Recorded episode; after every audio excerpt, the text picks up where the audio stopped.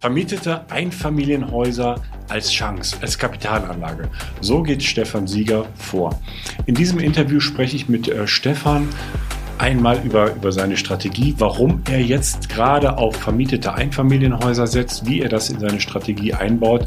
Ich spreche mit ihm aber nicht nur darüber, ich spreche mit ihm auch über seinen Werdegang, wie er zur Immocation gekommen ist, welche Rolle unser Budenzauberer Basti, welche kleine, aber feine Rolle ähm, Basti dabei gespielt hat und entlocke am Ende Stefan auch ein paar Tipps und Tricks, wie man sich als, ja, als Interessent beim Makler durchsetzen kann.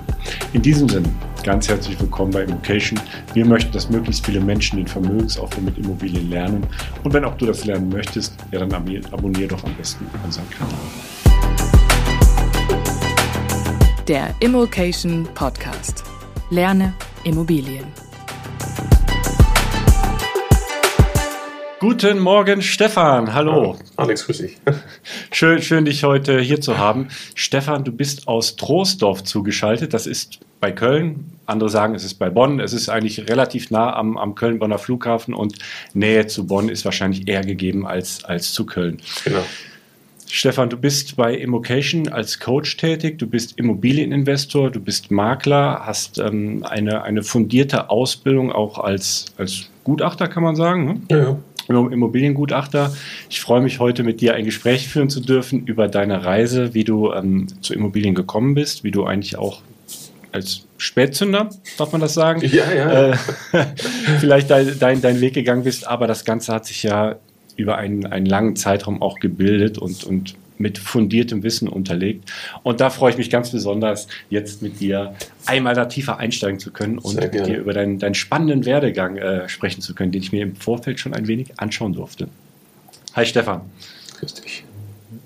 So, dein, ähm, dein, ja, lässt sich dein, dein Werdegang, du bist vor über 20 Jahren, äh, bist du schon mit dem Thema Immobilien in Kontakt gekommen, allerdings über deinen Beruf damals, ne? also eigentlich am Rande, sondern du hast Sachen in Immobilien hergerichtet. Ja, genau, also mal eigentlich, ich bin jetzt ja 45, ähm, bin ich eigentlich ja schon seit 45 Jahren mit dem Thema Immobilien unterwegs, ja, was ja basierend darauf ist, dass mein Vater ja ursprünglich aus der Branche kam, jetzt inzwischen äh, vor einem halben Jahr auch in den verdienten Ruhestand gewechselt ist. Insofern hatte ich eigentlich immer auch mit Immobilien zu tun. Ähm, ich sage aber immer wieder, ich habe auch mit meinem Leben mal was Vernünftiges gelernt. Ich bin äh, gelernter Elektriker, denn mich hatte damals in dieser jugendlichen Zeit das Thema Immobilien so nicht wirklich interessiert. Ne? So. Also habe ich dann ganz normal meinen Elektrikerberuf gelernt, was mir natürlich tagtäglich in äh, den verschiedenen Bereichen, ob es jetzt als Makler, Gutachter, Investor oder wie auch immer, halt natürlich hervorragend auch hilft. Ne? Weil du kriegst ja nicht nur als Elektriker dann die elektrische Seite mit, sondern du hast ein bisschen auch Ahnung von den anderen Materien, ne, die so auf dem Bau passieren. Das äh, hat, hilft mir sehr gut meistens. Ja, manche Handwerker auch heutzutage sind natürlich ein bisschen genervt, weil ich sage, nee, komm, das kannst du so nicht machen. Ja, aber gut, es ist insgesamt schon in Ordnung. Also ich habe lange Jahre quasi als Elektriker dann gearbeitet, bis ich irgendwann gesagt habe, ah komm, hey, willst du das wirklich bis 60 machen oder noch bis 70 oder wann auch immer die Bundesregierung mal sagt, wir läuten jetzt mal die Rente ein. Vielleicht ist man ja dann auch mit als 85-Jähriger noch mit der Hilti unterwegs. Da habe ich irgendwann gesagt, nee, da, da habe ich irgendwie keinen Nerv drauf, das möchte ich nicht. Und habe dann eine Umschulung gemacht zum IT-Systemelektroniker. Ne? Also das heißt, ich habe den ganzen, ganzen Bereich äh, Computer mir mal angeeignet, was ich heute auch noch umfassend äh, auch selber natürlich im Unternehmen auch mache. So, und in dieser Zeit habe ich quasi als Elektriker bzw. als IT-Systemelektroniker dann gearbeitet und dann kam irgendwann der Geschäftsführer des Immobilienverbandes ERA, es war so ein Franchise-Unternehmen, ähnlich wie jetzt, ne, die einen oder anderen kennen das, Engel und Völkers, Remax oder Falk Immobilien etc., ähm, der kam auf mich zu und hat gesagt, immer Stefan, wir brauchen einen Franchise-Consultant. Oh, habe ich gedacht, das hört sich schon mal, hört sich schon mal gut an. Ja? Consultant, Consultant, Consultant ist, hört sich irgendwie schon mal super an. Ja, so. Äh, ja, habe ich gesagt, alles klar. Was muss ich denn da so tun? Und was ist dann passiert? Er hat gesagt, ja, äh, wir haben ja ein Netzwerk von bestehenden Immobilienmaklern und unser Ziel ist es quasi bestehende als auch vielleicht äh, Quereinsteiger in dieses Netzwerk zu integrieren, ne, denen zu zeigen, welchen, äh, welche Vorteile hast du dafür oder dadurch, wenn du halt als Franchise-Unternehmer äh, uns dich anschließt. So. Und das habe ich dann drei Jahre oder so gemacht, drei, dreieinhalb Jahre gemacht und Ja, was habe ich gemacht? Ich habe quasi bestehende Immobilienunternehmen äh, akquiriert, ne? also ganz normal angerufen und gesagt, hm, ich will mal vorbeikommen, Ihnen was vorstellen und und und. Und da habe ich, ja, wie soll ich sagen, äh, das Grauen der Maklerschaft kennengelernt. Und äh, da kannst du wirklich sagen, ey, der Ruf der Makler, die da draußen, also in großen Teilen, ne, das kannst du nicht alle über einen Kamm stellen, gibt auch viele gute. Äh, da habe ich wirklich auch mitgekriegt, warum die Makler echt so einen schlechten Ruf haben. Ne? Also nicht erreichbar, nicht, also ist jetzt ja schon ein paar Jahre her. Ja. Ich denke, es wird sich heute auch nicht viel verbessert haben. Ja, nicht erreichbar, nicht, nicht äh, ja, respektvoller Umgang miteinander, äh, nicht, nicht konsequent, äh, Ausreden ohne Ende. Teilweise denkst du, hä, was ist das denn jetzt? Das ist doch jetzt kein Büro hier unten im Keller, ne? machen aber auf der Webseite riesengroßen Hackmack. Ne? Also war einfach null professionell und null äh, irgendwie engagiert gefühlt. Ne? Klar, hast du mit ein paar Leuten auch immer zu tun, die sind super unterwegs.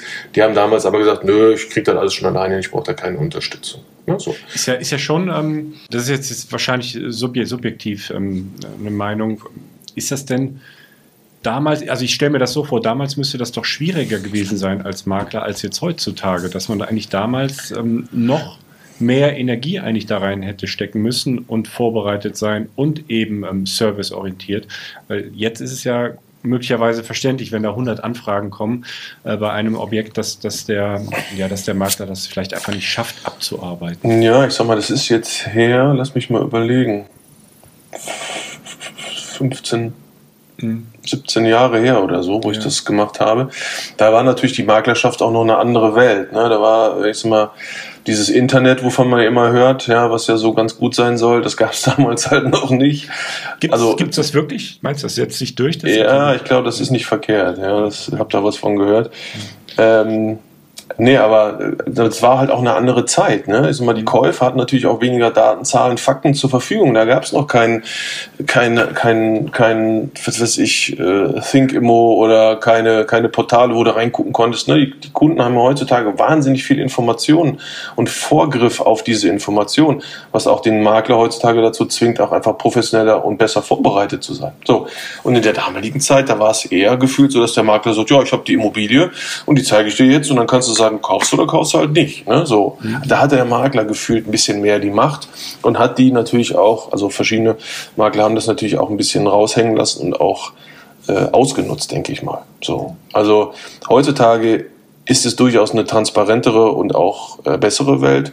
Und man merkt ja über die Jahre, ähm, hat ja versucht, die Bundesregierung dann doch mal ein bisschen äh, ja, ein bisschen Qualität in die Branche zu bringen durch Bestellerprinzip, durch Sachkundennachweis, Fortbildungsmaßnahmen und so weiter. Sind ja gerade jetzt aktuell ja auch wieder im Koalitionsvertrag. Wird, ja, wird sich ja auch noch mal ein bisschen was ändern in eine positive Richtung, weil es gibt halt einfach zu viele unprofessionelle Makler da draußen. Das ist, das ist halt einfach so, weil du hast halt null, null Voraussetzungen. Ne? Du, wenn du keinen, du brauchst inzwischen, glaube ich, ein polizeiliches Führungszeugnis, dann gehst du zum Ordnungsamt, sagst, guten Tag, äh, ich kann gut quatschen und ich würde gerne wenig arbeiten und total gern reich werden. Äh, so, was soll ich denn machen? Dann sagt die Dame, ja, werden Sie doch Makler. Ja, ja gut, okay, dann zahlst du irgendwie 850 oder 1000 Euro und dann hast du die Gewerbeerlaubnis nach 34. Mhm. Und das ist ja, was uns als Profis immer so extremst aufregt, ja, dass es so viele Unprofessionelle ohne Ausbildung äh, gibt, die da draußen rumlaufen.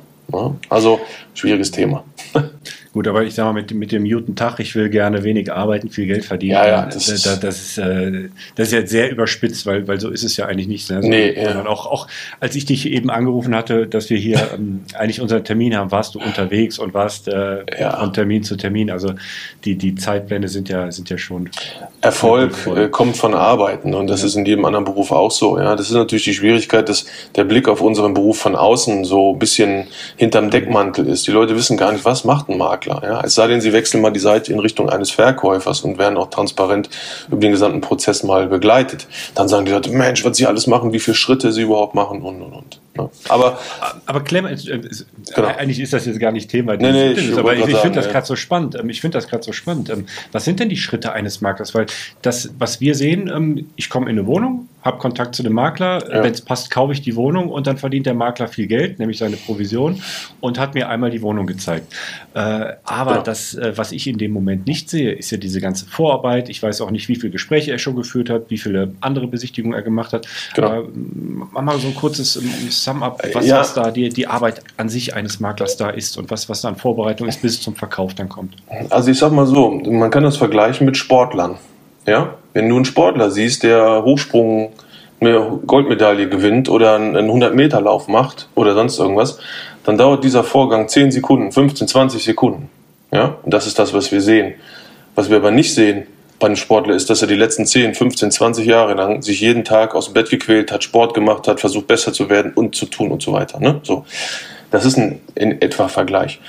Die die Wahrnehmung des Käufers, und das verstehe ich zu 100 Prozent, ist natürlich, dass derjenige sagt, hm, ich habe vielleicht zwei, drei, vier Stunden mit dem Makler zu tun. Ich habe vielleicht einen Besichtigungstermin, dann habe ich vielleicht noch einen Notartermin, vielleicht eine Übergabe, vielleicht auch einen zweiten Termin mit dem Gutachter von der Bank nochmal oder sonst irgendwas. Vielleicht habe ich vier, fünf Stunden mit dem Makler zu tun und dann kriege ich eine Rechnung bei 5, 10, 20, wie viel auch immer, Tausende von Euros. Ja? Das ist verständlich, dass ein Käufer dann sagt, boah, das ist aber viel Geld aus dieser Sichtweise des Käufers heraus sind aber, ist, aber das ist der wichtige Unterschied schon mal, ist dieses Geld, was er bezahlen würde als Käufer, entversteuertes Geld. Also wenn du 5000 Euro Provision bezahlen musst, musst du von, die von deiner versteuerten Knete bezahlen. 5000. Für uns als Unternehmer oder als Makler grundsätzlich sind diese 5000 Euro aber Umsatz bedeutet, in den 5000 Euro Umsatz sind schon mal 20 oder 19 Prozent Mehrwertsteuer drin. Und dann muss man die Kosten davon abziehen, die man ausgegeben hat. Und wenn du dann Glück hast, bleibt was übrig. Ne? Und das, was übrig bleibt, muss, müssen wir dann ja auch nochmal versteuern mit 30, 40 Prozent oder was auch immer. Je nachdem, welche Unternehmensstruktur du hast. Also daher ist das natürlich ein bisschen, äh, bisschen schwierig zu sehen. Die Arbeit des Maklers beginnt ja aber ganz, ganz weit und viel weiter vorher. Nämlich wir sind ja letztendlich auch Beschaffer für Immobilien des Marktes. Ja, ohne Immobilienmakler würden so viele Immobilien gar nicht erst auf den Markt kommen, sondern würden von privat an privat direkt an den Nachbarn verkauft werden. Fertig aus. Würde gar keiner mitbekommen. Und die Arbeit und das, was wir. Wäre das, wär das, wär das, wär das schlecht oder wäre das verkehrt, wenn, wenn es so wäre, wenn es keiner mitbekommt? Ähm, ja, ich sag mal, für den Verkäufer tendenziell vielleicht ja, vielleicht nein. Ne? Der Makler muss ja auch aufklären, bewerten und sagen, was, was kriegt man für die Immobilie. Aber es wäre auf alle Fälle weniger, deutlich weniger Markt da und sag mal, auch wie normale Interessenten, Kunden, auch Leute von Immocation hätten vielleicht auch nicht, auch wenn der Markt momentan eng ist, nicht so ein großes, eine große Auswahl. Es wäre viel mehr, würde unter der Hand gehandelt und dann, äh, ohne dass die Immobilien die Sonne irgendwann mal gesehen haben, geht's zum Notar. Ne? Also das ist halt einfach so. Das haben wir auch gesehen, äh, wo das Bestellerprinzip bei der Vermietung eingeführt wurde, wo auf einmal der Mieter nicht mehr bezahlen musste, sondern der Vermieter. Ja, zack, war 50 Prozent der Immobilien vom Markt verschwunden, weil die Vermieter gesagt haben, pff, was soll ich jetzt einen Makler bezahlen, vermiete ich selber. Mit dem ganzen Positiven und Negativen am Ende des Tages. So, also das führt letztendlich dann zu einer, zu einer Verengung des Marktes. Und das ist eigentlich nicht so gewünscht. Also es hat, alles hat immer Vor- und Nachteile, keine Frage. So. Und es fängt halt viel, viel weiter vorher an. Das heißt, wir als Makler müssen Werbung machen, ne, müssen präsent sein, müssen alles Mögliche machen, damit die Leute erstmal zu uns kommen und mit uns ein Gespräch führen und sagen, so, Herr Sieger, ich äh, würde gerne meine Immobilie verkaufen. Und alles das, was wir bis zum Vertragsabschluss irgendwann machen, also mit dem Verkäufer, wenn wir beauftragt werden, beziehungsweise bis zum Notartermin, ist ja alles erstmal Vorleistung des Maklers. Das muss man uns nicht mal vorstellen. Ne? Also unser Ziel ist es, Verkäufer quasi zu qualifizieren, mit denen Gespräche zu führen und ja, du machst ja auch x Termine für nichts und wieder nichts. Fährst dahin, Leute sagen, ja, ich überlege mal, ach nö, ich verkaufe dann doch nicht. Dann warst du trotzdem ein paar Stunden dann da, hast Gutachten gemacht und dies und das. Also es ist schon viel, viel, viel Vorleistung und wir gucken, dass wir an Aufträge kommen. Das heißt, wir müssen mit den Verkäufern ins Gespräch gehen. So und dann verhandelst du, dann hast du eine Erbengemeinschaft da. Ne? Du musst ja auch alle unter einen Hut bekommen. Du bist auch manchmal Mentor, ne? nicht nur als Makler unterwegs. So, und dann musst du die Immobilie bewerten, dann geht's weiter, dann geht's an die Unterlagen, musst alles Mögliche einsammeln beim Bauamt, beim Katasteramt und äh, alles Mögliche. Dann werden die Unterlagen aufbearbeitet. Alles muss ja digital auch da sein. Dann ähm, vernünftige Fotos machen, alles in Photoshop vernünftig bearbeiten. 3D-Touren, wir sind ja ein bisschen federführend, was das Thema 3D-Touren angeht von Immobilien.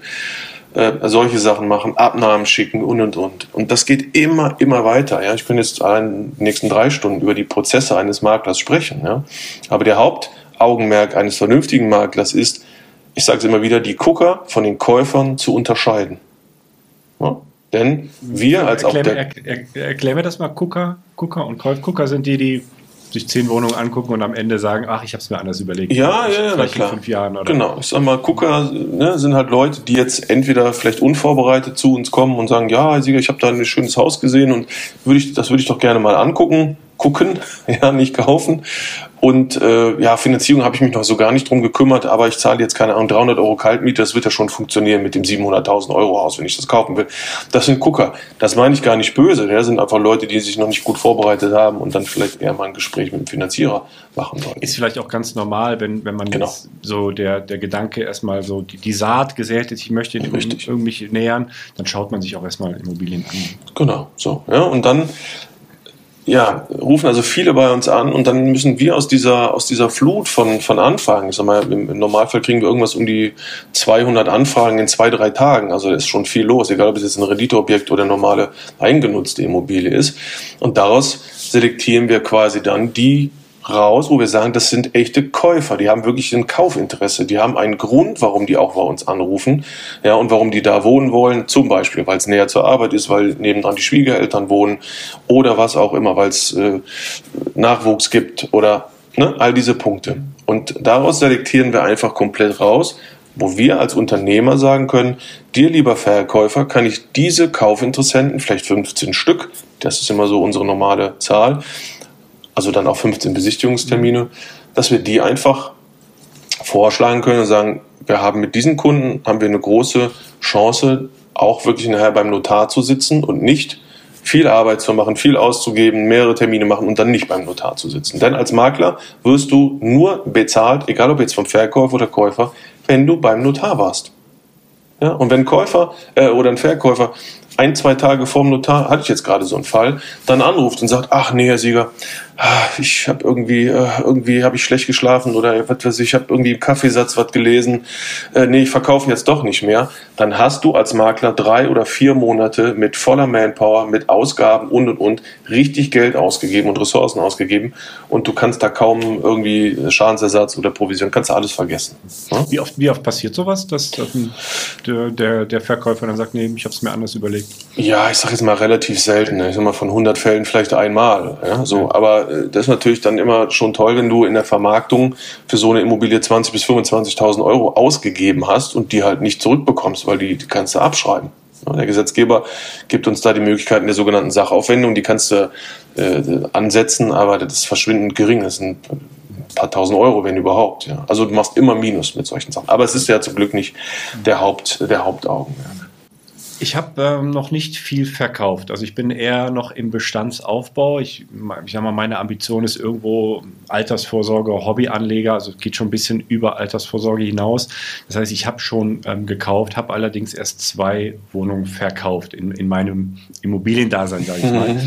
Und bei diesen beiden ähm, Verkäufen hatte ich auch immer einen, einen Makler. Also es war der, der gleiche Makler, der die beiden Wohnungen verkauft hat. Und der hat eigentlich so wie du es eben beschrieben hast, alle Unterlagen eingefordert, säuberlich, ähm, nach einer Checkliste liegt alles vor, es ist zum Amt gegangen, hat sich da gegebenenfalls noch was geholt, hat eine Wohnflächenberechnung eingefordert und so weiter. Und die Anzeige oder das, ähm, das Objekt ist nicht, also bei, bei mir ist es gar nicht erst online gegangen, sondern ist Mhm. in, in der Liste vom Makler vertrieben worden. Aber es ist erst vertrieben worden, als wirklich alle Unterlagen da waren. Ja. Also er hat gesagt, da fehlt das und das noch, vorher gehen wir nicht Ja. raus damit.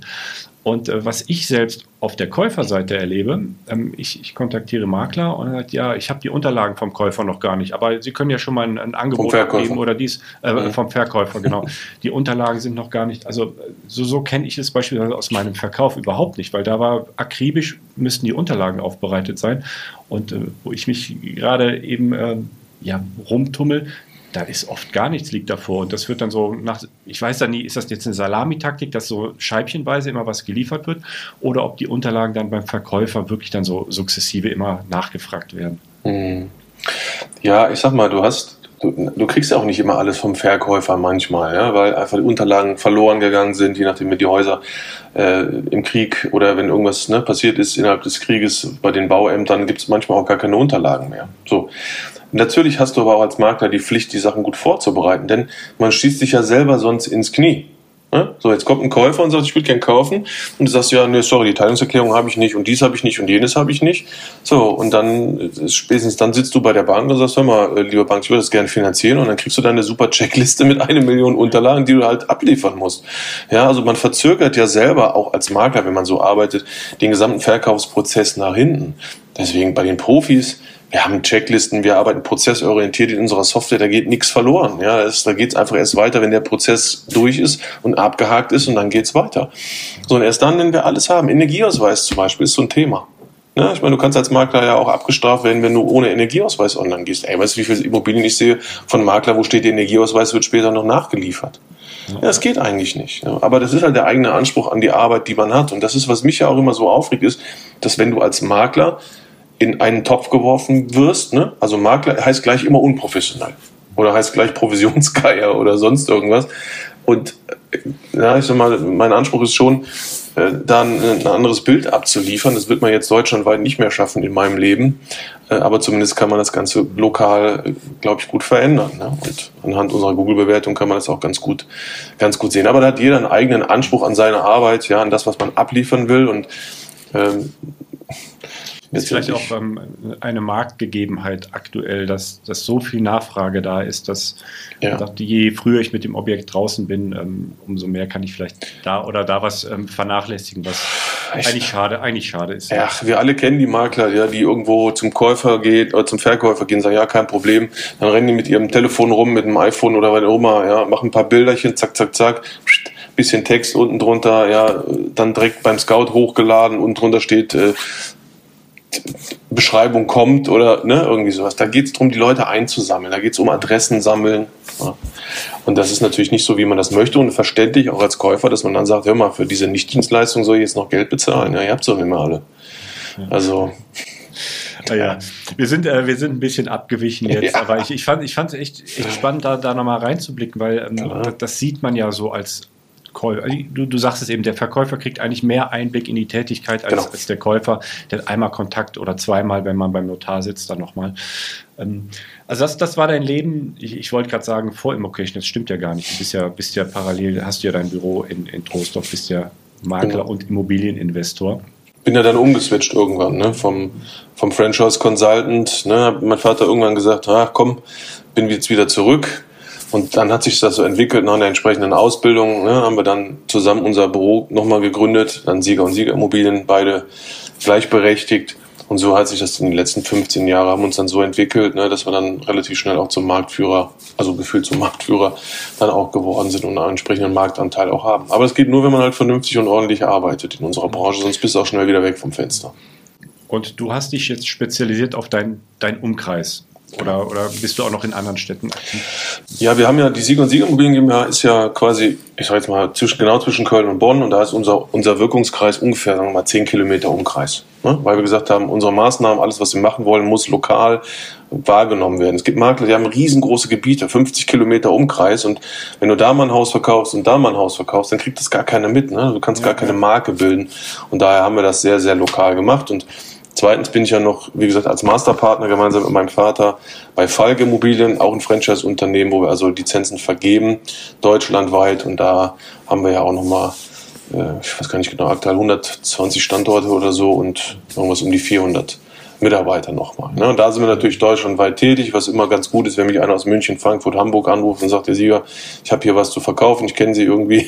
Aber so, dann gibt man es natürlich lieber an den, an, als Gemeinschaftsgeschäft an einen Kollegen weiter. Jetzt gerade ist eine ganz besondere Phase. Man kann sich nämlich hier und jetzt, deshalb die kurze Unterbrechung, auf die Immocation Masterclass 2022 bewerben. Wer also einen der begehrten Plätze haben möchte, am besten jetzt sofort direkt auf immocation.de slash masterclass bewerben. Und was passiert, Stefan, wenn man sich bewirbt? Also erstmal die Bewerbung dauert zwei Minuten ne? mhm. und äh, dann melden wir uns und vereinbaren ein Gespräch und in dem Gespräch erklären wir noch einmal das Programm äh, und äh, versuchen dann eben auch dich besser kennenzulernen und herauszufinden, ob das Programm das Richtige für dich ist.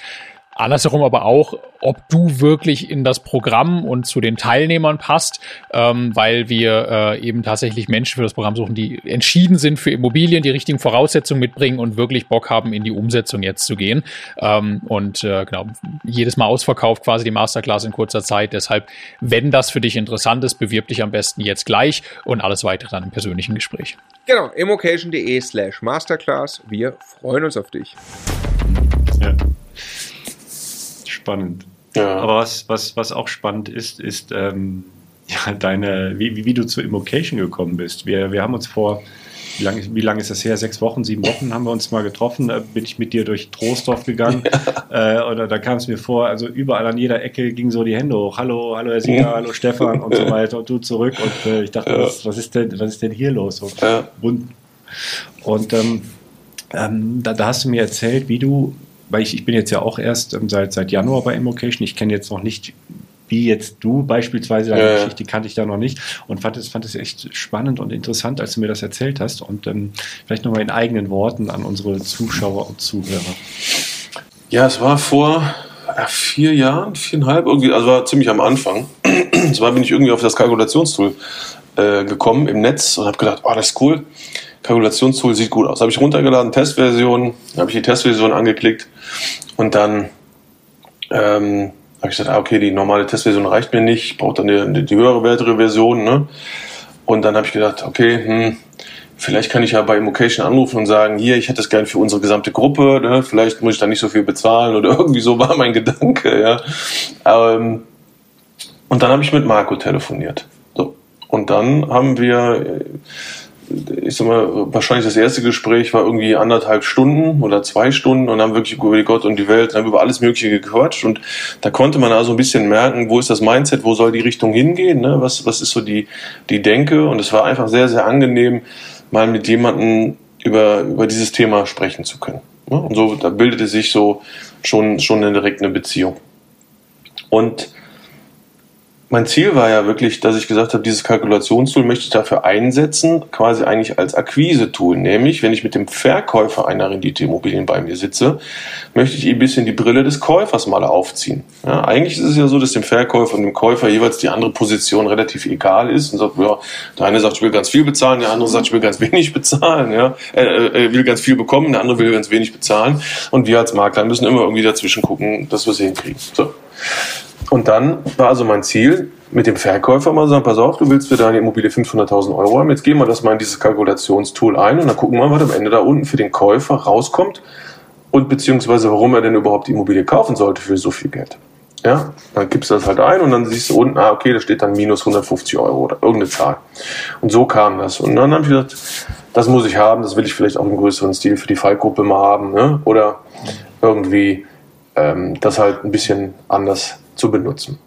Also ganz, ganz, ganz, spannend, das mal andersrum zu benutzen. Ja. Also unser Kalkulationstool ist von, von der Intention gedacht, um angehende Käufer oder Interessenten eine Möglichkeit zu bieten, eine, ja, ich sag mal, eine, eine Rentabilitätsrechnung ähm, anhand genau. der Kennzahlen zu machen und auch zu schauen, wie, wie, ja, wie habe ich einen Cashflow, wie sieht das Vorsteuern aus, Nachsteuern, wie bewegt sich das im, im Ablauf der Zeit. Genau. Und äh, hier mal die Sichtweise zu sehen, dass es genau andersrum genutzt wird, nämlich dem Verkäufer zu zeigen, hör zu, ein Käufer schaut sich das an und wenn er diese Rendite haben möchte, kommt man auf den und den, den und den Preis.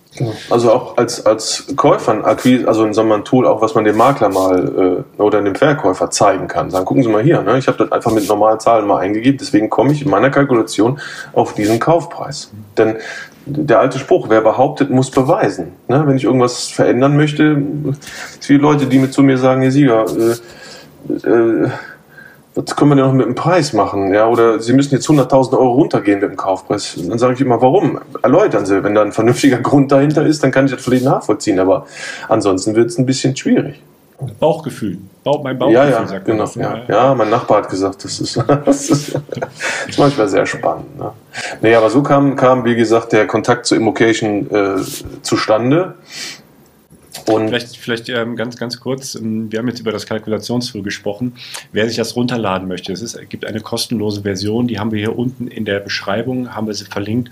Ansonsten müssen wir mal schauen, ob wir es hier oder hier auch einblenden, äh, dass, dass es, äh, ihr euch nochmal runterladen ja. könnt, wenn ihr mögt. Das ist echt hilfreich. Da ist äh, viel Hirn rein, Hirnschmalz reingeflossen, mein lieber Schwan, ja. ja, sehr, sehr umfangreich. Ja, ja super. Gut, und dann ähm, hat das Gespräch mit Marco stattgefunden und ihr, ihr wart euch, ja, ich sag mal, ihr, ihr wart auf einer Wellenlänge. Immocation war gerade im, im Aufbau, zumindest von, von dem Konzept auch des, des ja, unseres Ausbildungsprogramms. Und äh, ja, auch zu dem Zeitpunkt warst du noch nicht ähm, in Immobilien investiert, ne?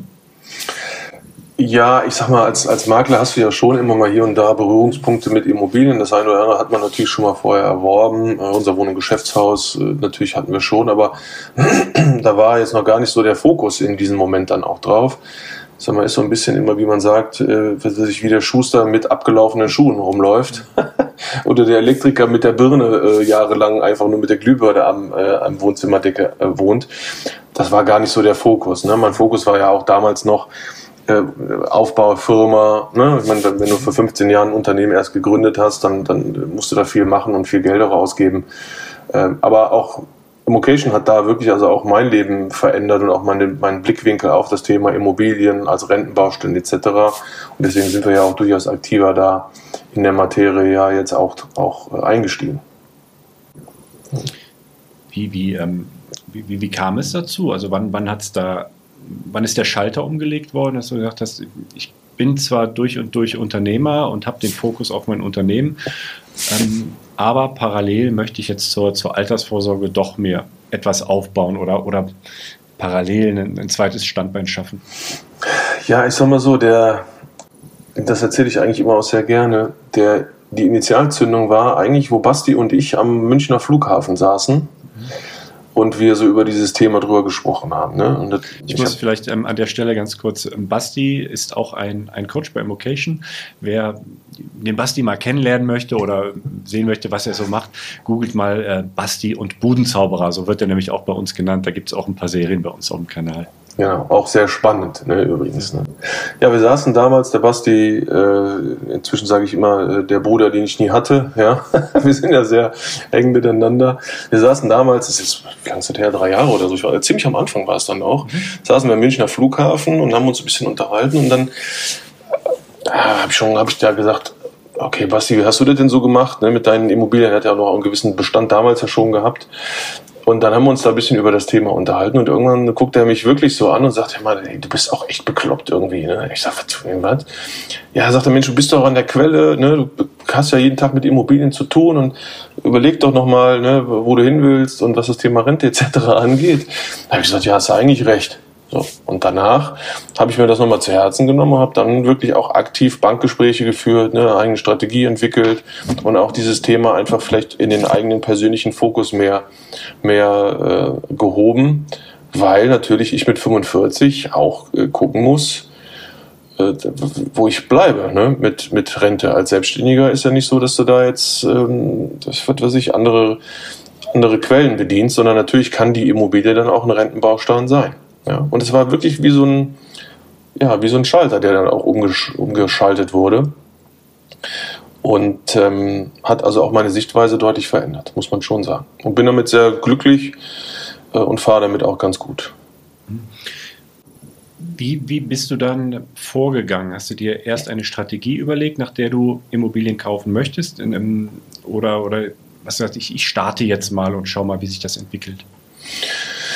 Ja, ich sag mal, meine Strategie war ja, äh, dass ich als erstes mal mit einer lokalen Bank ein sehr relativ, also ein sehr langes äh, Bankgespräch, ein Vorbereitungsgespräch geführt habe. Ja, also wo ich mich mit denen mal hingesetzt habe und gesagt habe, so ist unsere Situation, Firmensituation, Einkommenssituation etc. So, äh, was können wir denn hier zusammen machen? Ja, wie, wie geht denn unsere Reise hier weiter? Und dann war das, glaube ich, ein ganz, ganz wichtiger Punkt, dass ich auch in dieser Zeit ganz klar gesagt habe, mit dieser Bank möchte ich erstmal 100% meiner Geschäfte mache. Ne? Also klares Ja zu dieser einen Bank, was in der Abwicklung das nachher deutlich vereinfacht hat. Weil natürlich, wenn dein Bankberater weiß, du finanzierst alles de facto da bei denen und du rennst nicht zu 20 anderen Banken, ja, so, dann sind die natürlich auch ein bisschen aktiver bei der Sache oder wenn du halt mal eine Bestätigung brauchst für irgendjemanden oder so, dann äh, sind die natürlich auch ein bisschen fixer unterwegs. So, und das war schon einer der ersten und wichtigen Baustellen, dass ich gesagt habe, ich weiß, was ich mir leisten kann und was vielleicht auch nicht. So. Zu dem Zeitpunkt war noch kein konkretes Objekt da, da war Nein, nein. erstmal die Idee geboren. Genau, da war nur ein bisschen Vorbereitung, ne? so, weil ich sag mal, wenn man shoppen geht irgendwo, dann sollte man auch wissen, wie groß das Portemonnaie ist. So einfach ist das. Und Also gut, guter Hinweis. Ne? Das, das hört sich erstmal lustig an ne? und so ein bisschen lapidar, aber Ja, da, ist, äh, da steckt viel, viel drin. Ne? das ist, ich sag's zu Kunden auch immer wieder. Sag, wissen Sie, Sie müssen gucken, ob Ihr Portemonnaie so weit aufgeht, dass das Haus da reinpasst. Wenn das Haus zu groß ist, dann muss das Haus kleiner werden oder Portemonnaie größer. Ja, eins von beiden. Ne? Meistens wird das Haus dann eher ein bisschen kleiner. Ne? Nee, aber das ist ein wahnsinnig wichtiger Schritt gewesen, ja, dass man gut vorbereitet ist, um auch um seine finanziellen Möglichkeiten Bescheid weiß. Weil, wenn dir dann wirklich mal was vor die Füße fällt, was mir als Makler durchaus auch schon mal passiert, dann musst du auch handlungsbereit sein und auch, ja, du musst ja auch dann loslegen können und nicht sagen, hm, ich brauche jetzt aber noch mal vier, sechs Wochen, äh, um irgendwie mein Thema Finanzierung zu klären, weil bei uns als Selbstständiger ist dieses Thema Finanzierungssituation natürlich nicht so einfach geklärt. Die wollen ja eine Million Unterlage haben mit Bilanzen und, und äh, allen möglichen Nachweisen. Das kannst du ja nicht in kürzester Zeit einfach machen. Also Vorbereitung war da das O, A und O. Und dann war es halt so, wenn das ein oder andere äh, mir quasi vor die Füße gefallen ist, vielleicht auch von, von, äh, von Bestands-, also von eigenen Kunden, ne, die ihre Immobilie verkaufen wollten, äh, dann konnte man halt auch handeln, ganz klar. Und, Weißt du, hast einen, einen, einen Rahmen genau. bekommen, ne? Mhm. in dem du dich bewegen kannst. War denn zu diesem Zeitpunkt auch schon die Strategie geboren oder war das jetzt erstmal das Gespräch mit der Bank? Wir schauen mal, wie groß ist mein Portemonnaie, wie viel Haus passt in mein Portemonnaie hinein und jetzt muss noch die passende Strategie dazu gefunden werden. Ja, ich sag mal, ich als Makler habe ja theoretisch schon die passende Strategie. Ne? So, also meine Strategie ist ja, dass ich als Makler draußen bekannt bin, dass ich relativ viel Werbung mache. Ne? Also wir sind ja in Trostorf bekannt wie, wie bunte Hunde mehr oder weniger. Gibt dafür aber auch wahnsinnig viel Geld aus, muss man schon sagen. Ja, hallo Peter, hallo, wie sieht's aus? Ne? Also man kennt uns ja durchaus schon. Und ähm, dadurch komme ich ja automatisch immer wieder mit Immobilien in Berührung. Ne, dass Leute zu mir kommen, mich ansprechen, sagen, hier mal Stefan, ich will meine Immobilie verkaufen, ja, oder Kunden kommen zu mir und sagen, ihr Sieger, ich würde gerne meine Immobilie verkaufen und und und.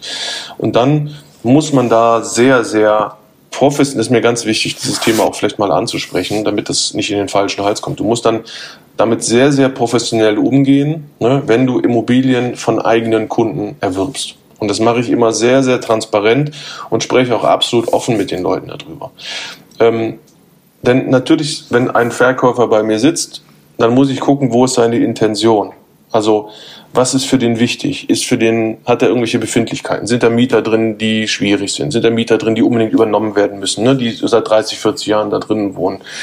Ähm, Gibt Schwierigkeiten, weil es eine Erbengemeinschaft ist, was auch immer, ja? Oder ist seine Intention Geld? Und deswegen biete ich, wenn Verkäufer bei mir sitzen, denen durchaus auch die Möglichkeit, dass ich sage, sie können die Immobilie über uns als Unternehmen verkaufen, sehr gerne. Ja, wenn Ihre Intention der maximale Kaufpreis ist, den wir am Markt erzielen können, dann machen wir das.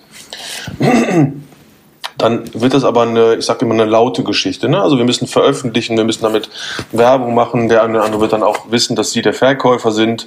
Das will ja auch nicht unbedingt jeder, dass jemand weiß, wer der Verkäufer ist.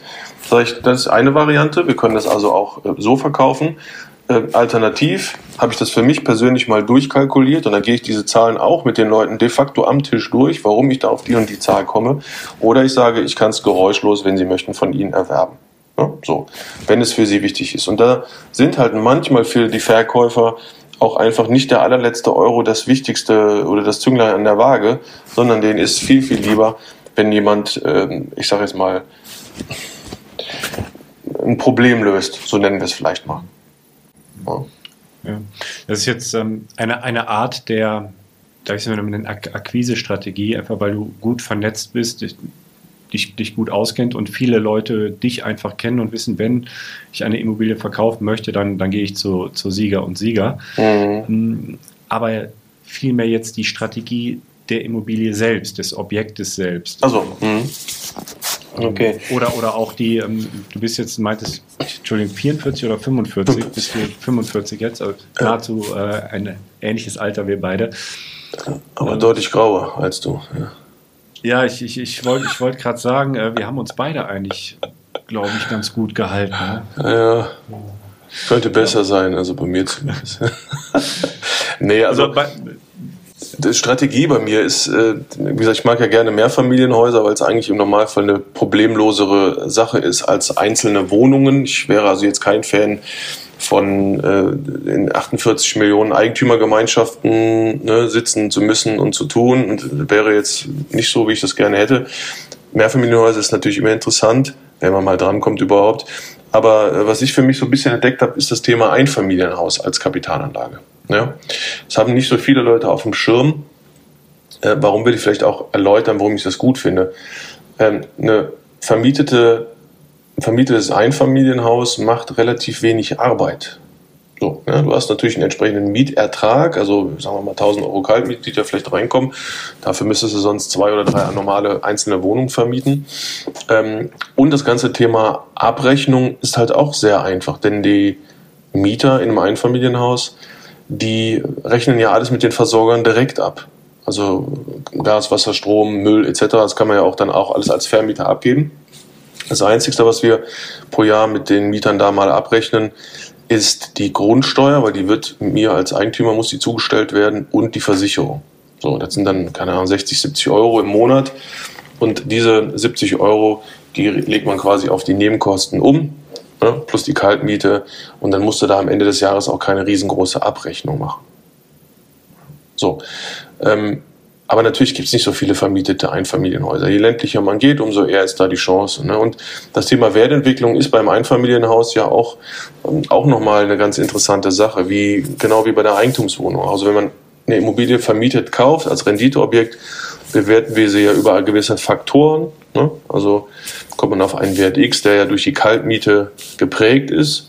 Und sobald die Immobilie aber dann leer steht und sie vielleicht für den Eigennutzer auch verkaufbar das heißt, du, ist. Du, du, spielst jetzt ein Ertragswertverfahren zur genau. Ermittlung des, des Wertes der Immobilie an. Ne? Genau, also in dem Moment, wenn ja die Immobilie vermietet ist, genau wie du sagst, hat, ist basierend das Ertragswertverfahren, also es geht um die Erträge.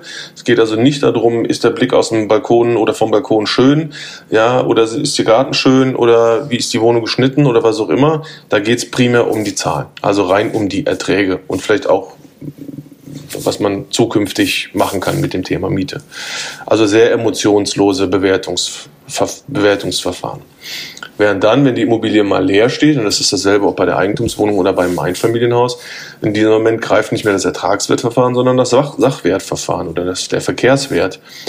Und äh, diese beiden Verfahren gehen dann schon mal deutlich auch auseinander. Ne? Also meine vermietete Eigentumswohnung, die 100.000 Euro wert ist, vermietet, kann für den Eigennutzer vielleicht 150.000 Euro wert sein oder 130 oder so.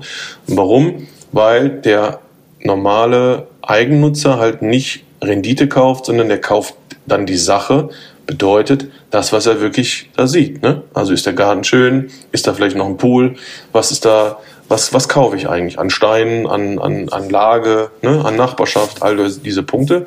Und also da wird dann viel mehr, mehr auf die Substanz dann eingegangen, auch genau. was ist das, was ist das Gebäude wert genau. an sich mit allem drum und dran. Ja. Genau. Das ist halt der Sachwert, beziehungsweise äh, dann der Sprung zum Verkehrswert, also zum aktuellen Marktwert. So kann man es eigentlich sagen.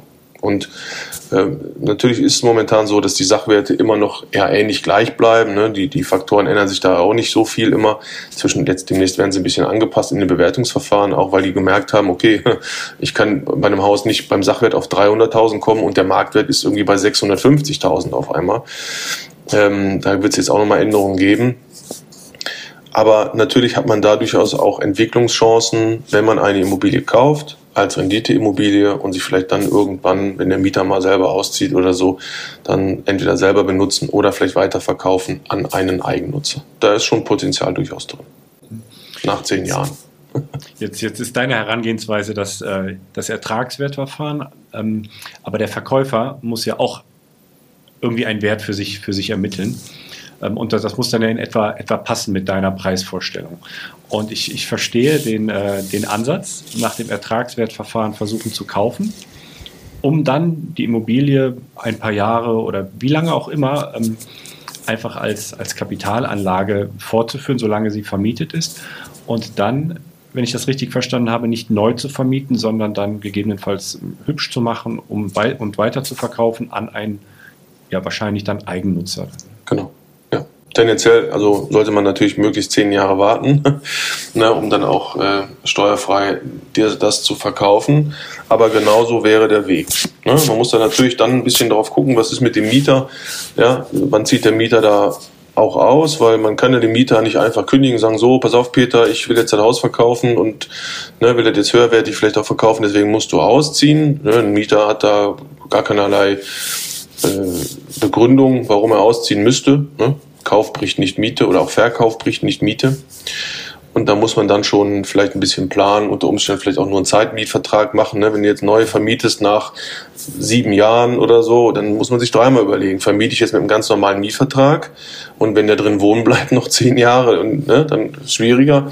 Oder mache ich vielleicht nur einen Zeitmietvertrag mit drei oder vier Jahren, damit ich dann einfach ein bisschen freier in der Gestaltung bin. Oder aber, auch eine Option ist, vielleicht mit dem Mieter mal ein bisschen ansprechen, sagen, pass auf, die nächsten drei Jahre bist du vielleicht als Mieter hier drin und wenn ich dann in drei Jahren verkaufe, würde ich gerne auch an dich verkaufen oder dir eine Art Vorkaufsrecht einüben, äh, aus, äh, aussprechen oder solche Geschichten. Man muss halt miteinander sprechen, dann ist es meistens auch ganz okay. Aber dann unter diesem Aspekt kommt, macht es auch Sinn, eben nach dem Ertragswertverfahren, sage ich mal, wieder vorzugehen, weil die Immobilie ist ja einfach für Jahre noch äh, vermietet ist.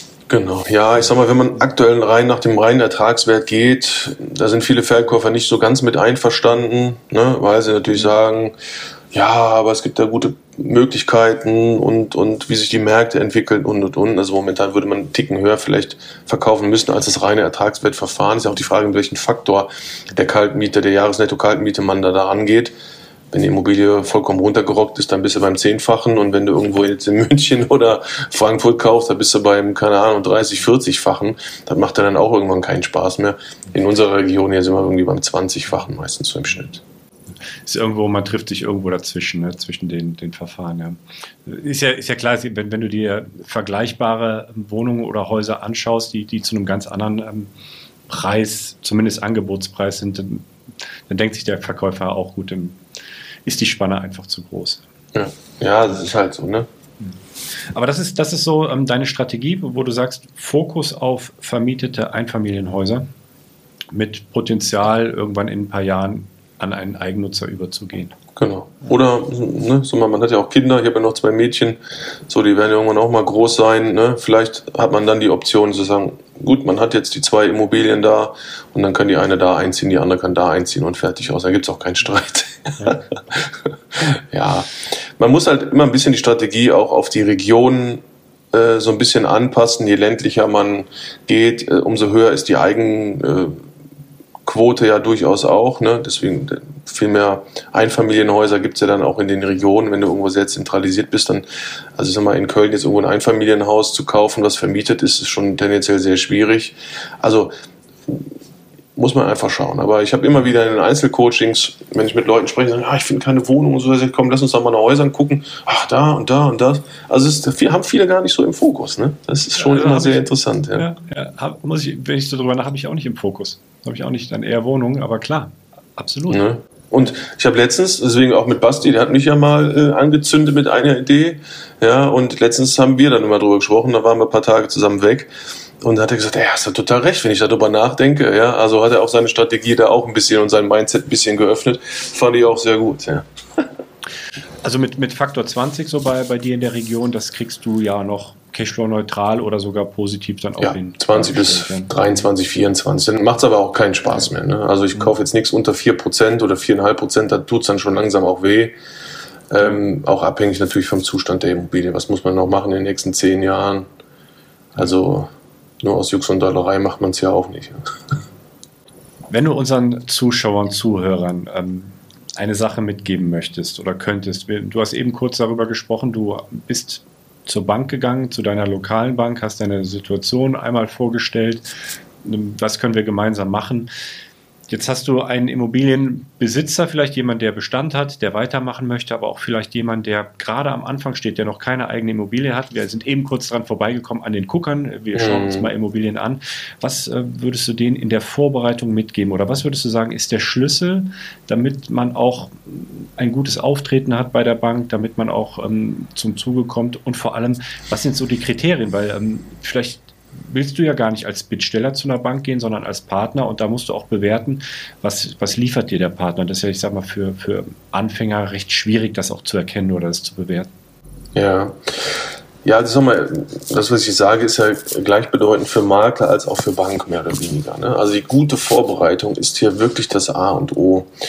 Bedeutet, wenn du ein Bankgespräch hast, sei gut vorbereitet. Hab deine Unterlagen dabei, hab alles das, was die Bank auch fordert, ja, an, an, äh, an Auswertungen, ne, an, an Haushaltsausgaben etc. Sei mal gut vorbereitet. Wir haben ja nun mal auch eigene Vorlagen etc., ne, wo man auch wirklich sagen kann, man kann sich gut vorbereiten. Ähm, viele sagen oder viele denken immer, ja, ich gehe zur Bank und dann mache ich halt ein Bankgespräch und dann gucken wir einfach mal, was da, was da so bei rauskommt. Das ist kein Bankgespräch. Ja, das ist ein Gespräch und das muss man sich vor Augen halten, was über dein Leben und deine Zukunft entscheiden kann.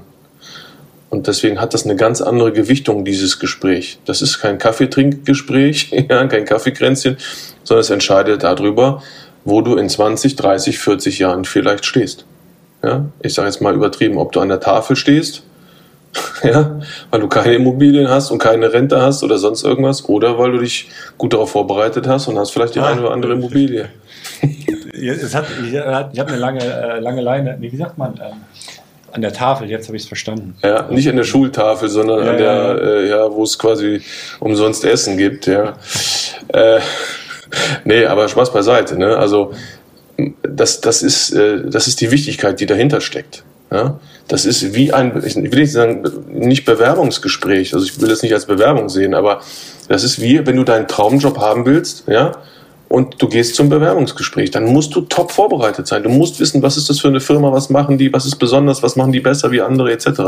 Und du musst auch selber gute Unterlagen haben, dich gut präsentieren. Natürlich verkauft man sich letztendlich. Ne? Es ist auch eine Art ähm, äh, Strategieverkauf bei der Bank. Wenn du, wenn du da sitzt wie ein, wie ein Schluck Wasser, ja, im Jogginganzug, jetzt nichts gegen Jogginganzug, ne, so, aber äh, dann wird dir keiner glauben, äh, dass du in den nächsten fünf Jahren 50 Immobilien kaufen möchtest oder so. Aber wenn du jetzt gut daherkommst, ne, das auch ein bisschen einfach zu dem Standing passt, was du verkaufen möchtest, äh, dann musst du einfach das als Gesamtpaket sehen. So. Denn das, was der Bankberater da macht, der muss deine Strategie, deine, dein Mindset, das, was du möchtest, auch unter Umständen seinem Abteilungsleiter, seinem Kollegen oder wem auch immer verkaufen am Ende des Tages. Das ist wie so ein, wie ein Startup-Unternehmen. Du bist ein Startup-Unternehmen, kommst dahin, sagst, guten Tag, ich habe eine super Idee, äh, ich habe mal gehört, äh, heiße Würstchen in so einem Brot mit Sauerkraut und Soße drauf, kann man super verkaufen am Straßenrand. Ja, äh, ich habe eine top, so, top Idee.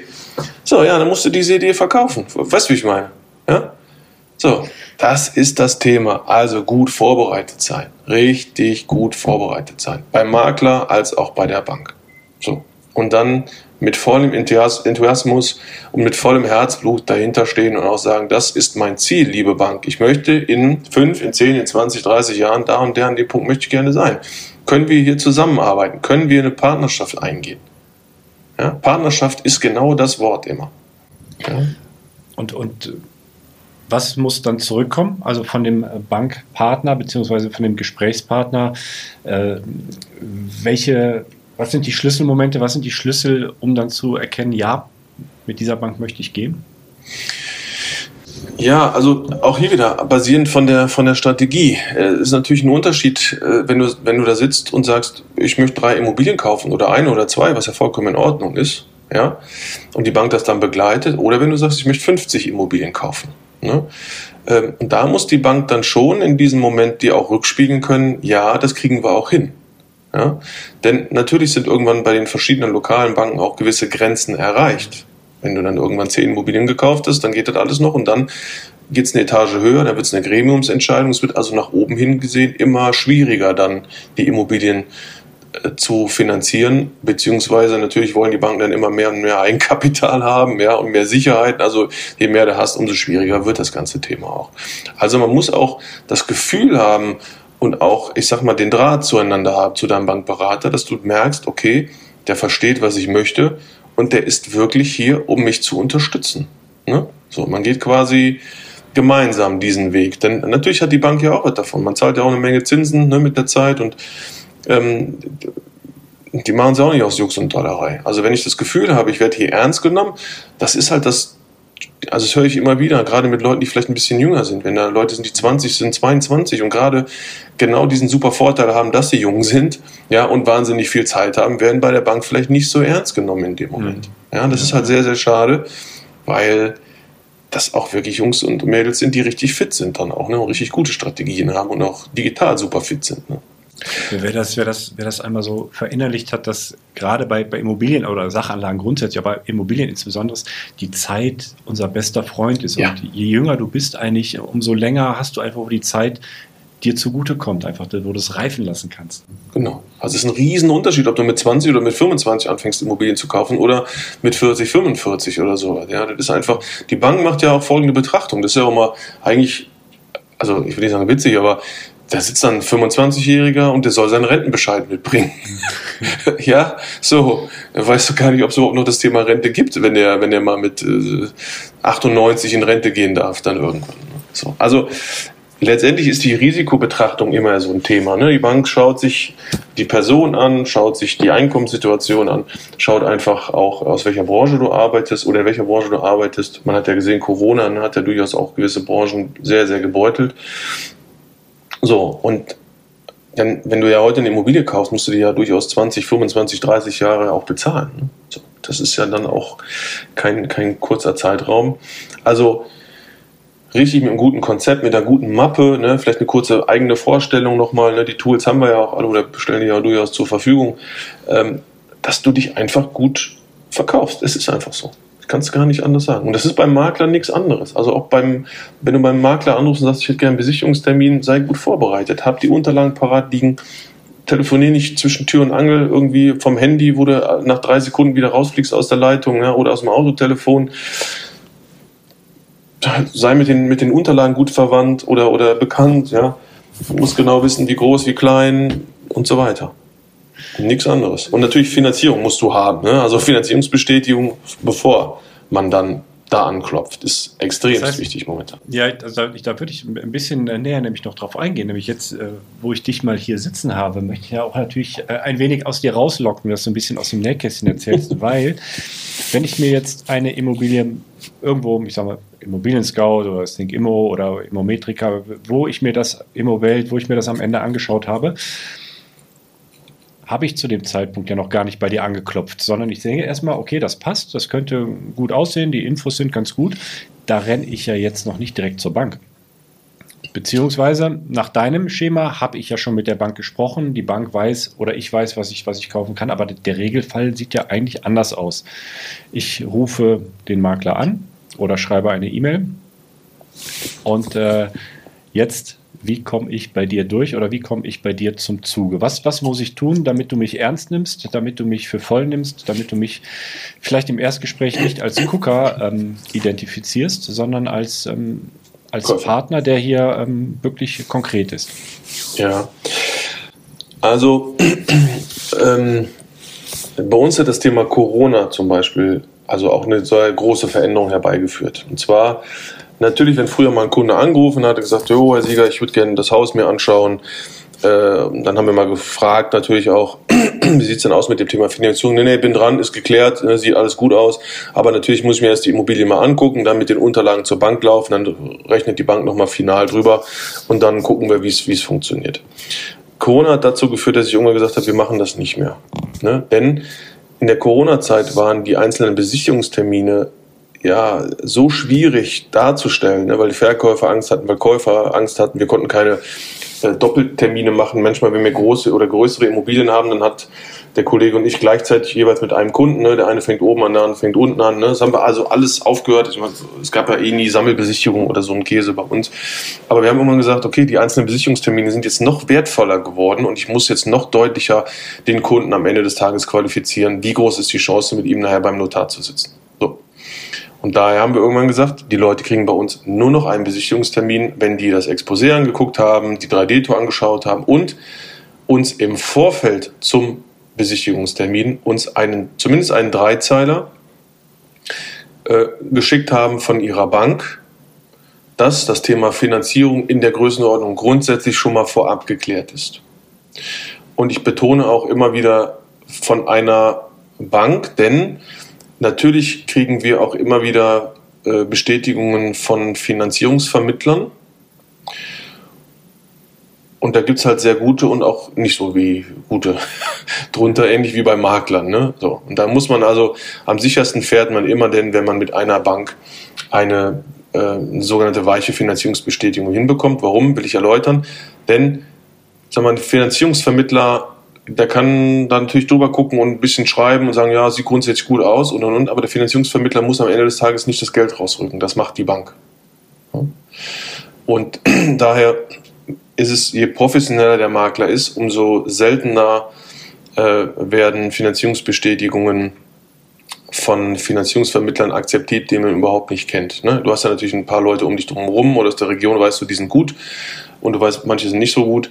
Also da macht es euch einfach vielleicht mit dem Makler mal sprechen, sagen, wer ist Ihr Finanzierungsvermittler, ne? wo kann ich mir da diese, dieses äh, goldene Ticket quasi abholen, dass ich auch in den Besichtigungstermin komme ähm, und ansonsten gut vorbereitet sein. Ne? Also das ist ja die sogenannte weiche Finanzierungsbestätigung. Dieses, dieses Papier brauchen wir, sonst machen wir und viele Profis auch aktuell keinen Besichtigungstermin mehr, weil es macht sonst keinen Sinn, mhm. äh, diese Termine zu machen. Also das ist, ist natürlich für, für Interessenten macht es das natürlich schwierig, weil ähm, ein Großteil wird, wird, oder diejenigen, die nicht vorbereitet sind in diesem Umfang, werden dann rausfallen. Ja, das ist so. Und, die kommen nicht weiter. Ja. Obwohl sie möglicherweise hinten raus mit der Bank sprechen könnten, diesen Prozess, der ja sich auch über Wochen eigentlich zieht, ähm, problemlos auch absolvieren könnten. Aber da ist der Markt einfach im Moment, spricht da eine andere Sprache. Es gibt genügend andere, die eben so vorbereitet dann ähm, bei dir aufschlagen ja. und die dann, ist, die dann eher zum Zuge kommen. Ne? Weißt du, ich, ich, ich vergleiche das selber so. Du gehst am Black Friday oder irgendwann gehst du zum Saturn, ja, so und siehst den Fernseher, der ist äh, super Schnäppchen, super, ne, so, und da gibt's halt nur einer, steht noch da. So. Und dann stehst du da und sagst, ja, den würde ich gern kaufen, alles klar, bring sie schon mal zur Kasse und so weiter. Und dann stehst du da und denkst, scheiße, hab mein Geldbeutel vergessen, ich hab nichts mit dabei. So, das ist halt dann leider sehr ärgerlich, aber nicht gut vorbereitet. Ne? So, und dann entgeht dir diese einzelne Chance vielleicht äh, und, und, du kommst halt nicht an den guten Deal dran, jetzt mal im übertragenen Sinne, da der Fernseher oder halt die Immobilie. Also sei einfach gut vorbereitet. Das ist, ich kann es immer nur wieder sagen, das entscheidet bei uns, ob jemand einen Besichtigungstermin bekommt oder nicht. Und natürlich ist es letztendlich auch so, und also da auch den Tipp nochmal, viele sagen zu mir, ja, ich kriege aber keine weiche Finanzierungsbestätigung. Ja, die Bank will mir das nicht ausstellen einfach. Warum will eine Bank sowas nicht ausstellen? Weil du natürlich damit wie mit so einem Blankopapier überall rumlaufen kannst. Und die Erfahrung zeigt, wenn ich mich nicht ganz klar, gerade am Anfang vielleicht zu einer Bank ganz klar committe und sage, du bist meine Bank. Ich renne auch jetzt nicht mit ne, zu zehn anderen Banken. Ja, ich brauche aber irgendwas, damit ich schnell agieren kann am Markt. Dann sind die eher bereit, auch so eine weiche Finanzierungsbestätigung zu schreiben. Und da steht ja nur drin, Herr Müller kann in unserem Hause Immobilien bis, was weiß ich, zwei Millionen, 500.000, 100.000, was auch immer kaufen. So, ja, natürlich steht unten drunter vorbehaltlich der Bonitäts- und Objektprüfung. Das steht überall immer drin. Aber man weiß, es hat sich jemand schon mal hingesetzt, Haushaltsrechnung gemacht, ne, was ist an Überschüssen da, was kann finanziert werden. Und wenn eure Bank euch das nicht gibt, dann äh, zumindest dann halt eine harte Finanzierungsbestätigung von einer Immobilie, die vielleicht vorher war, ne, die man dann doch nicht gekauft hat oder nicht bekommen hat. Zumindest aber irgendeinen Nachweis, wo drin steht, jawohl, dein Portemonnaie ist so groß, dass die Immobilie da reinpasst ist auch normal. Ja, also immer, viele sagen immer, ja, geht sie gar nichts an. Natürlich geht mich das was an als Makler. Ja, wenn du in ein Autohaus reingehst und willst ein Auto kaufen oder leasen oder sonst irgendwas, ja, so, und willst auf den Knopf drücken und sagst, ich brauche den Vertrag, dann checken die auch deine finanziellen Möglichkeiten, wo du, bevor du einen Kaufvertrag bekommst. Ja, ist nichts anderes. Also so, aber so, so stark hat sich das alles verändert. Ja. Also wenn, wenn ich zurückdenke, ähm, ich habe 2007 meine, meine erste Wohnung gekauft, da, da war das nicht. Da habe ich, Nein, nein. hab ich mir die Wohnung angeschaut, da habe ich mit dem Verkäufer, das war ein Bauträger, gesprochen. Ähm, und da konnten wir alles ganz easy regeln. Ich bin dann zu meiner Bank gegangen und so weiter. Da war auch, äh, er hatte da noch äh, zwar noch einen zweiten oder dritten dabei, aber wir konnten da ohne Druck einfach das, das Geschäft abwickeln. Genau. Und so hat sich das jetzt im Laufe der Zeit geändert. Das ist, ich weiß gar nicht, ob ich leider sage oder einfach sage, es ist einfach so. Warum leider? Also der, der vorbereitet ist, der kommt zum Zug. Ne? Und, ähm, Genau. Also man, man sieht ja, wie sich die Märkte in den letzten neun oder zehn Jahren ja verändert haben. Ja, die Kaufpreise sind um teilweise 100, annähernd 100 oder 150 Prozent gestiegen nach oben, was einfach aufgrund der fallenden Bauzinsen ja passiert ist. Ne? Ich habe also vor zehn Jahren was gekauft, da haben wir 4% äh, Bauzinsen noch gehabt. Da hat der, der Leiter der Bank hat gesagt, der Sieger, boah, ich habe noch nie was unter 3,99% war der, war der, war der Zins. Da hat er gesagt, boah, ich habe noch nie, ich bin seit 30 Jahren bei der Bank, ich habe noch nie irgendwas unter, ähm, unter 4% gekauft. Und äh, habe ich gesagt, ja, meinen Sie nicht, dass das auch vielleicht nochmal fällt? Nein, nein, kann ich mir nicht vorstellen. Da ist alles im Eimer hier. Wenn das nicht funktioniert, dann ist hier alles da. Wenn die Zinsen noch weiter runtergehen. Ey, keine Ahnung. Zwei Monate später ging es da richtig abwärts dann. Ja. Ja. Also das war natürlich natürlich ein bisschen, ein bisschen seltsam. Und heutzutage liegst du vielleicht bei 1% oder 0,8 oder was auch immer. Ne?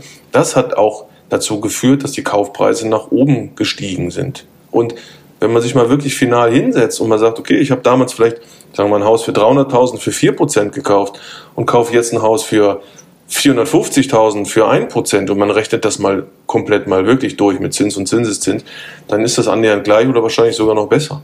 Also es hat sich von den Zahlen, Spiel hat es nicht, hat sich das gar nicht großartig verändert, aber die Anforderungen an Käufer sind deutlich höher geworden, auch die Anforderungen an Makler natürlich. Ne? Auch wir müssen ja an Immobilien kommen. Aber das ist so, der Markt regelt letztendlich die Preise. Ne? Also auch kein Gutachten regelt den Preis oder so, sondern der Markt regelt das. Angebot und Nachfrage. Und Angebot ist momentan wenig, die Nachfrage ist sehr hoch, weil, glaube ich, auch viele Leute verstanden haben, ja, okay, was hier vielleicht in Deutschland passiert, ist irgendwie, hm, was ist das Thema Rente? Ne, Kriege ich noch eine Rente? Also muss man sich selber drum kümmern.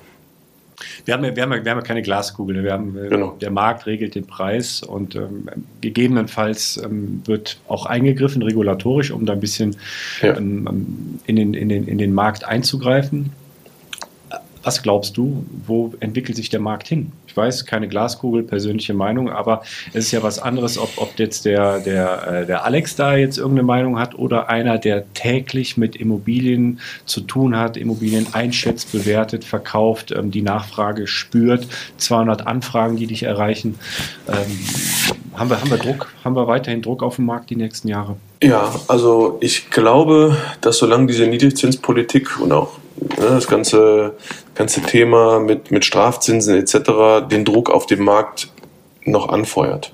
Ist ja auch ganz klar, Leute haben das Geld auf dem Konto liegen und, und zahlen 0,5% Strafzinsen. Also sagen diese Menschen lieber, ich kaufe einfach eine Immobilie, dann ist das Geld schon mal weg und verdiene, selbst wenn es nur 4% Bruttomietrendite ist, ja, aber 4% ist immer noch mehr wie 0,5% Minus. Also es wird weiterhin, solange diese Politik gefahren wird, wird es weiterhin auch die Märkte noch befeuern.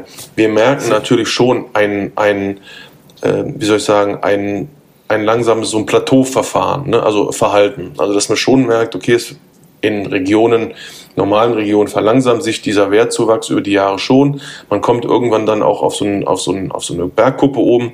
Dann wird es noch ein paar Jahre so ein bisschen rumschwabbeln, denke ich mal. Und irgendwann dann, wenn die Bauzinsen äh, anfangen wieder hochzugehen, dann werden die Kaufpreise automatisiert auch wieder runtergehen. Das geht gar nicht anders, das ist ein normaler Automatismus.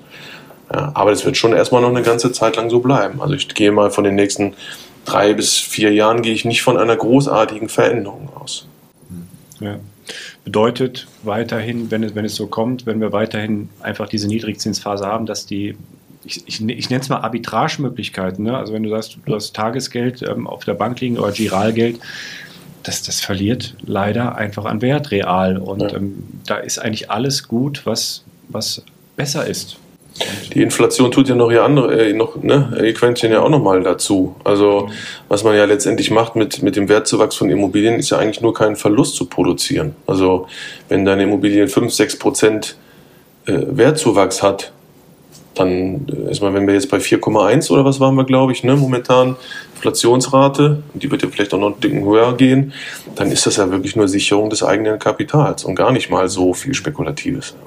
Also es wird sich langfristig gesehen muss und wird es sich ändern. Ob das aber drei, fünf, sieben oder zehn Jahre dauert, das ist eine gute Frage. Ich sage immer wieder, hätte ich vor zehn Jahren gewusst, äh, wo die Preise, wo die Kaufpreise sich hin entwickeln, ja, ich hätte keine Ahnung, noch ein paar Socken gehabt, wo keine Schulden drauf gewesen wären. Ich hätte alles gekauft, ja, aber ja, du ich weißt es halt nicht. Ja.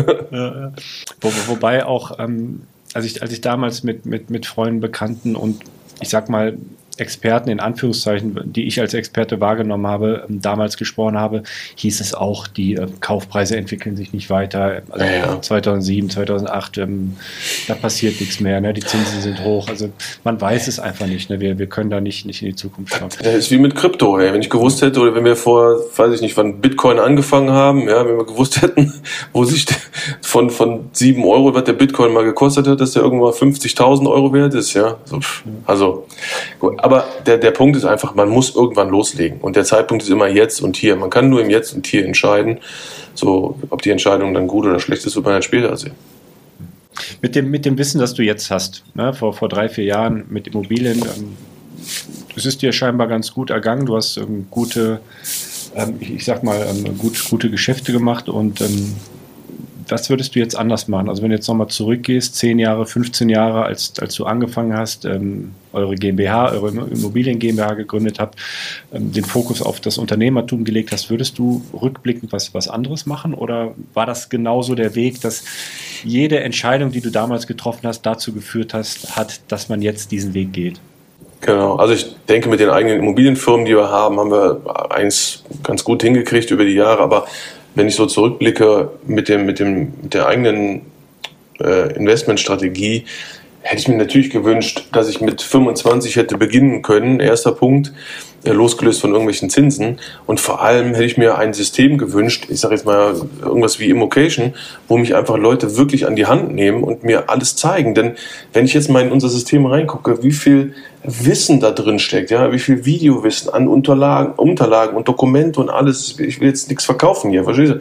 Ja, da ist ja wirklich alles Mögliche drin und auch an, an Fehlern, die andere Leute gemacht haben, die richtig, die uns als Unternehmer oder als Investoren ja auch richtig Kohle gekostet haben. Also gute Vorbereitung, äh, das hätte ich mir gewünscht, weil das ist, das ist eine richtige Investition. Geld in die Hand zu nehmen, sich gut ausbilden zu lassen und dann keine Fehler zu machen oder richtig gute Deals zu machen. Besser wird es ja nicht gehen, aber gut. Das, das, kann ich, das kann ich nur unterstreichen. Also die, die Community bei, bei Immocation, die, die hilft auch. Also sei es in der Facebook-Gruppe, sei es in, in anderen Gruppen, sei es auch in, bei uns in unserem geschlossenen Programm. Ähm, also es ist die Hilfestellung, die man da bekommt, die, die gab es damals einfach nicht. Und ähm, nee. die hätte ich mir damals auch gewünscht. Also da, das kann ich nur unterstreichen. Ich, ich persönlich, ich liebe ja Einzelcoachings. Ne? Also ich bin ja, mache so gerne Einzelcoachings wo Leute dann sagen, ich habe echt ein Problem, welchen Standort soll ich benutzen, ja, oder wo, wo, ich, wo soll ich hingehen oder welch, was ist meine richtige Strategie oder dies oder das oder jenes. Und das ist einfach so toll zu sehen, wenn die Leute umsetzen. Ne? Oder auch die Fehler nicht machen, die man selber gemacht hat, ja. welche Ergebnisse da einfach auch dann relativ schnell bei rauskommen und dass dann Leute auch sagen, boah geil, habe ich überhaupt nicht gar nicht drüber nachgedacht ja, sehe ich jetzt aus einem ganz anderen Blickwinkel heraus. Also das ist einfach das Tolle, dass man da wirklich die Leute auch wirklich transformiert und dann, dann auch wirklich was verändert. Das sind wirklich lebensverändernde Maßnahmen, die wir da auch durchführen. Kann's, man kann es nicht anders sagen. Stefan, das lasse ich so als Schlusswort stehen. äh, besser hätte ich es auch nicht sagen können. Ich danke dir, ich danke dir für das Gespräch. Sehr gerne, vielen Dank.